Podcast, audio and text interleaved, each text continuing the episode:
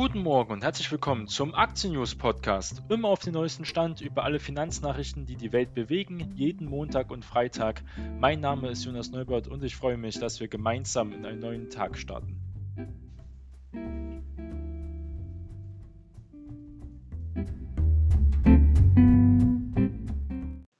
Willkommen zur letzten Episode zu unserer Börsenreihe rund um das ganze Börsenwissen. Und heute gucken wir uns mal die Geschichte der Aktien und der Börsen an. Das ist ja auch immer sehr interessant und auch wichtig für Neueinsteiger, wie überhaupt das ganze System Börse und Aktie entstanden ist. Und die Aktiengeschichte reicht zurück bis in das alte Rom sogar. Doch die erste Börse wurde erst viel später in Brügge gegründet.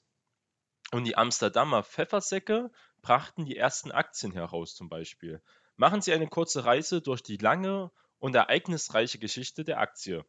Schon im alten Rom wurden die Erträge der Zölle, Bergwerke und Salinen für einige Jahre an Finanzgesellschaften verpachtet.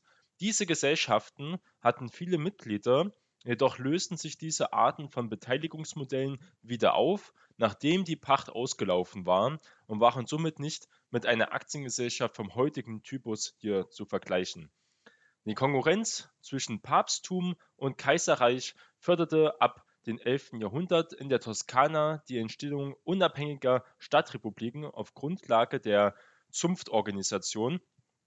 Zum gleichen Zeitpunkt entstand ein Bankensystem. In der aristokratischen Republik Lucca fanden 1100 1100 111 bei der St. Martinskirche die ersten Tauschbörsen statt, Sie bestanden aus regelmäßigen Versammlungen von Wechslern, Kaufleuten und auch Maklern.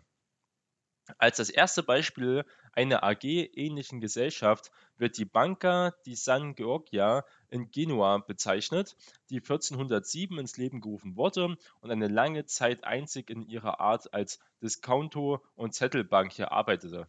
Sie gab 7% Obligationen zur Deckung der Staatsschulden aus und machte ihre Gläubiger bereits 1419 auch zu Anteilseignern. Und das ist ja schon hier wirklich eine AG-ähnliche Gesellschaft.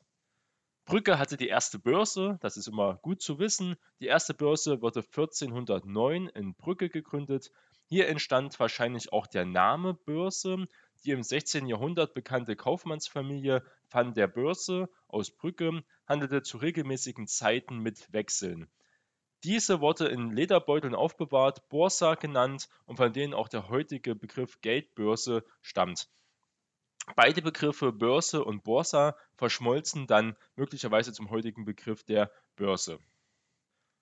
Die 1460 entstandene Antwerpener Börse kommt unseren heutigen Börsenbegriff schon viel näher, denn sie war Treffpunkt von Händlern vieler Nationalitäten.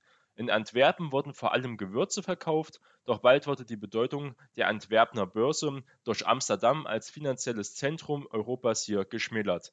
In Deutschland entstanden die ersten Börsen 1540 in Nürnberg und in Augsburg. Auch in Frankfurt folgte im Jahr 1558 Gehandelt wurde dort prim jedoch primär immer der Wechsel und andere Zahlungsinstrumente. Man muss sich ja die Geschichte vorstellen, Deutschland war ja viele kleine Teilstaaten nur geteilt und alle hatten ihre eigene Währung. Also es gab 50, 60 Währungen in Deutschland, wenn nicht sogar mehr. Und die wurden alle dann getauscht, je nachdem, wo man dann gewechselt ist. Und die Währungen waren natürlich auch schwankungsanfällig ihrer Wert, aus was sie auch geprägt waren zum Beispiel. Und deswegen gab es damals immer so viele Wechselgeschichten an den Börsen. Für Unternehmensanteile wie zum Beispiel Cooks aus dem tschetschenischen und Anteilsschein am Gesamtvermögen einer bergrechtlichen Gewerkschaft gab es auch auf den Leipziger und Frankfurter Messen, entwickelten sich hier die Märkte langsam weiter. Die Aktie war noch nicht geboren, die wir jetzt in dieser Form kennen. Ihre Geburtsstunde kam erst am 20. März 1602. Einige Handelsgesellschaften auf dem Gebiet der heutigen Niederlande und Belgiens schlossen sich zur Vereinigten Ostindischen Company an, auch kurz VOC. Und das ist dann der Beginn der Amsterdamer Pfeffersäcke. Und das ist wirklich hier die ersten Aktienpioniere gewesen. Die Amsterdamer Gewürzhändler waren die Geburtshelfer der ersten Aktie. Diese Pfeffersäcke schickten schon gegen Ende des 16. Jahrhunderts jährlich bis zu 70 Schiffe nach Indonesien, also dorthin, wo der Pfeffer wächst. Der Gewürzhandel entwickelte sich zu einem der eintraglichen Geschäfte, die es überhaupt gibt dass zahlreiche Firmen hier in den Handel auch eingestiegen sind, weil dieses Geschäft so lukrativ ist. Die größten unter ihnen schlossen sich 1602 zur Vereinigten Ostindischen Handelskompanie an, also kurz dieses FOC, und sie wollten die hohen Kosten des Schiffbaus für den Import von Pfeffer und anderen Gewürzen aus Asien hier finanzieren und die mit dem langen Transport verbundenen Risiken, zum Beispiel eine Havarie oder ein Untergang, Piratenüberfälle, bereits auch schon streuen. Erstmalig wurden wohlhabende Kaufleute, Provinzen und Städte an Geschäften in Form von Anteilen hier auch wirklich beteiligt.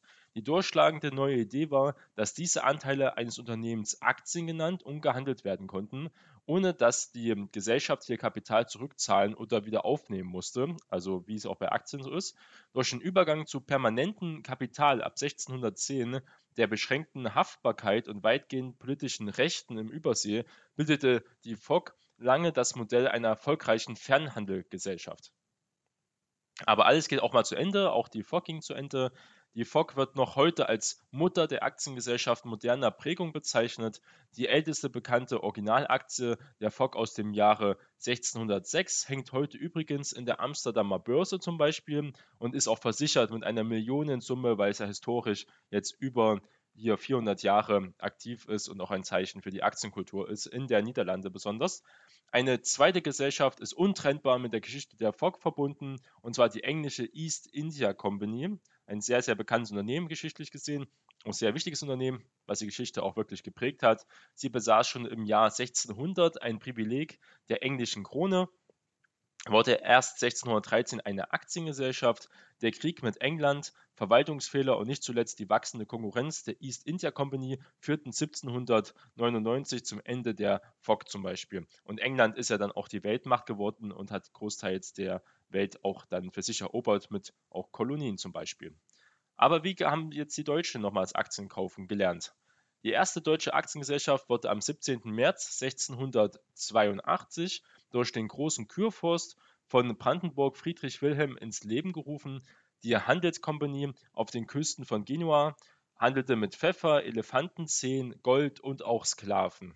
Die Gesellschaft, die später in Brandenburgisch-Afrikanische Kompanie BAC umbenannt wurde, erhielt für 30 Jahre das brandenburgische Monopol für den Handel in Westafrika. Sie gehörte damals zu den ersten Unternehmen in der Form einer echten Aktienvereinigung. Die Habsburger gründeten dann 1719 die Orientalische Gesellschaft, danach folgten diverse Versicherungsgesellschaften der Hansestädte. 1765 wurde in Preußen die Berliner Assekuranz errichtet, 1770 die private Breslauer Zuckerraffinerie und 1793 die Berliner Zuckersiederei zum Beispiel. Die Finanzierung wurde über Großbankiers aus dem Privatvermögen der Bürger hier getätigt. Daneben gaben Länder, auch die Provinzen, Gemeinden und Städte Anleihen aus damit konnten die Arbeiten für die Infrastruktur und vieles mehr auch erfüllt werden, aber nicht nur im Inland, aber auch im Ausland wurden Anleihen hier in Europa aufgelegt und Aktien an die Börse eingeführt. So wurde vornehmlich mit deutschem und mit französischem Kapital die transsibirische Eisenbahn von Moskau nach Vladivostok, die es ja auch heute noch gibt, und nach Chapin hier mit finanziert. Zu Beginn des 19. Jahrhunderts gab es auch noch keine allgemeine gesetzliche Regelung zur Gründung von Aktiengesellschaften, die für das gesamte preußische Staatsgebiet hier galten. In einigen deutschen Regionen wurde der französische Code de Commerce von 1807 eingeführt, doch solche Einzelregelungen galten als noch recht lückenhaft. Konzessionen wurden durch die einzelnen Regierungen hier erteilt. In Preußen brauchte man in jedem Fall eine besondere Genehmigung durch den König. Erst am 9. November 1843 kam es zu einer grundsätzlichen Regelung des Börsenwesens. Das erste deutsche Aktiengesetz trat hier in Kraft und es galt in ganz Preußen. Das Gesetz fällt in der Zeit des Gründungsbooms. 1850 existierten schon 130 Aktiengesellschaften in Preußen. Von 1851 bis 1870 kam es zu Gründungen von 295 weiteren Aktiengesellschaften, also hatten wir wirklich einen Boom. Und das Gesamtgrundkapital lag bei beachtlichen 2,4 Milliarden Mark, wobei 72 Prozent davon auf Eisenbahnaktiengesellschaften zum Beispiel hier entfielen, weil die Eisenbahn war damals sehr, sehr wichtig, eine wichtige Infrastruktur, Transportmittel, auch für den Krieg, der dann bald anstand, 1871. Noch immer noch brauchte man für die Gründung einer Aktiengesellschaft die staatliche Genehmigung. Die Konzessionspflicht wurde erst 1870 auch abgeschafft, als das Aktiengesetz auch novelliert wurde. Weitere Regelungen Zum Beispiel ein Aufsichtsrat wurde zwingend eingeführt, also auch ein ganz wichtiger Punkt. Außerdem wurde ein Mindestnennwert bei Aktien eingeführt. Namensaktien mussten mindestens 50 Taler, Inhaberaktien mindestens 100 Taler hier Nominalwert haben. Nach der Aktienrechtsnovelle nahm die Anzahl der neu gegründeten Gesellschaften auch sprunghaft noch mehr zu, muss man sagen. Und dann kommt man hier wirklich zur Blütezeit bis zum Ersten Weltkrieg, werden wir uns jetzt angucken. Man muss ja sagen, Preußen hat ja dann den Krieg gewonnen gegen Frankreich und Deutschland vereinigt und damit hat auch Preußen dann natürlich die Gesetzregelungen, großteils wurden die dann auf ganz Deutschland, aufs Deutsche Reich damals übernommen und auch in ganz Deutschland gab es einen großen Aktienboom, weil hier die Preußen eine relativ liberale Regelung gefunden haben, wirklich Unternehmertum zu stärken. Mit der gesetzlichen Basis von 1870 erlebte dieses Aktienwesen in ganz Deutschland bis zum Ausbruch des Ersten Weltkriegs eine wahre Blütenzeit. 1900 gab es mehr als 4500 Aktiengesellschaften. Die Zahl der AGs stieg bis 1909 auf 5222 an, mit einem Grundkapital von 14,7 Milliarden Reichsmark. Die Aktiengesellschaft hatte sich als Rechtsform endgültig durchgesetzt. Sie wurde anerkannt und dient nun auch zur Finanzierung kleinerer Unternehmen. Ende Juli 1914 wurden die deutschen Börsen angesichts der drohenden Kriegsgefahr geschlossen. Der Handel mit Wertpapieren wurde außerhalb der Börse jedoch weiter fortgesetzt. Erst ab Dezember 1917 durften an den deutschen Börsen wieder mit Wertpapieren hier wirklich gehandelt werden. Die Zeit nach dem Krieg war allerdings auch von den Finanzmärkten von Unsicherheiten stark geprägt. Eine Verordnung von 2. November 1917 machte die Errichtung einer Aktiengesellschaft mit einem Grundkapital von mehr als 300.000 Mark oder einer Kapitalerhöhung des gleichen Volumens von einer staatlichen Genehmigung abhängig, also wieder hier ein Rückschritt, ein Eingriff vom Staat. Diese Einschränkungen wurden durch Verordnungen vom 12. Februar und 9. Oktober 1920 aber auch wieder zurückgenommen, weil man gemerkt hat, dass so es doch nicht sein soll. Eine Änderung des Börsengesetzes vom 28. Dezember, damals 1921, eröffnete übrigens auch Frauen die Möglichkeit des Börsenbesuches, wenn sie die sonstigen Kriterien auch weiter erfüllten. Also hat man ja gemerkt nach dem Ersten Weltkrieg, nachdem die äh, Hohenzollern-Monarchie dann zusammengebrochen ist, dass ja auch die durch die Weimarer Republikzeit natürlich die sehr liberalere Gesetze dann auch kamen und auch hier wurden, haben die Frauen davon massiv profitiert.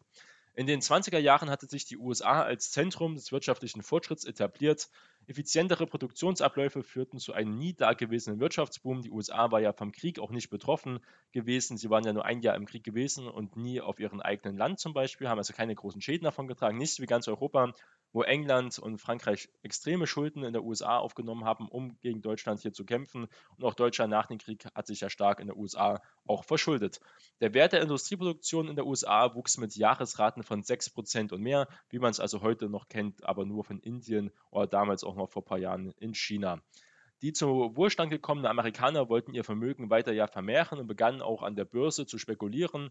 Hohe Kursgewinne bewirkten, dass die Anleger vor allem die Kleinanleger den Spekulierenden hier wirklich verfielen. Dies wurde durch den Umstand erleichtert, dass nur 10 bis 20 Prozent bei den Börsenmaklern hier angezahlt werden musste. Die restliche Summe wurde vom erwartenden Gewinn beglichen und durch Kredite hier finanziert. Also war alles auf Kredit finanziert. Kritiker sahen ein böses Ende voraus, doch die Spekulation nahm unüberschaubare Ausmaße an und das war unglaublich, wie viel Geld damals auch gewonnen wurde und dann wie schnell es auch wieder vernichtet wurde. Am Vormittag des 24. Oktober 1929 begannen die Börsen zu bröckeln und mit einem Mal brach der Sturm los. Einst unerschütterliche Optimisten verfielen ohne erkennbaren Grund in Panik, wollten für ihre Aktien so schnell wie möglich Bargeld haben. Die Kurse fielen in atemberaubendem Tempo. Etwa 13 Millionen Aktien wurden an diesem Tag gehandelt und das ist extrem viel für die damalige Zeit. Die renommiertesten Kredithäuser des Landes schlossen und Aktien gemeinsam hier wirklich auch zu kaufen weiter. Um den Sturz der amerikanischen Leitindex Dow Jones auch abzuwenden, haben viele Großunternehmen und ähm, Millionäre extra dann nochmal versucht, die Aktien zu stützen, haben viele Aktien noch gekauft. Doch das Kursgewitter, das sich am Morgen des schwarzen Donnerstages entlud, leitete das Ende der goldenen 20er ein. Der Dow Jones verlor in kürzester Zeit über 50 Prozent seines Wertes. Im Juni 1932 war der amerikanische Leitindex auf 40 Punkte gesackt. Kann man jetzt gucken, der Jones Jones, äh, auf welchen Höhen er jetzt steht, 28.000 Punkte zum Beispiel und damals 40 Punkte. Sein Hoch von 1929 von etwa 400 Punkte erreichte er erst wieder knapp ein Vierteljahrhundert später. Also 25 Jahre hat man gebraucht, um seine Verluste, hätte man damals im Höchstkurs gekauft, hätte man 25 Jahre gebraucht, um wieder auf diesen Höchstkurs zu kommen. Das ist noch eine überschaubare Zeit, aber 25 Jahre sind ja auch kein Pappenstiel zum Beispiel. Und da sieht man, wie, wie sich das die Aktien wirklich hier entwickelt hat. Die Geschichte der Aktien ist immer ein sehr interessanter Bereich, finde ich, weil in der Geschichte kann man manchmal auch was für die Zukunft lernen. Vielen Dank fürs Zuhören. Wir hören uns zur nächsten Aktien-News-Folge. Bis dahin, Ihr Jonas Neubert.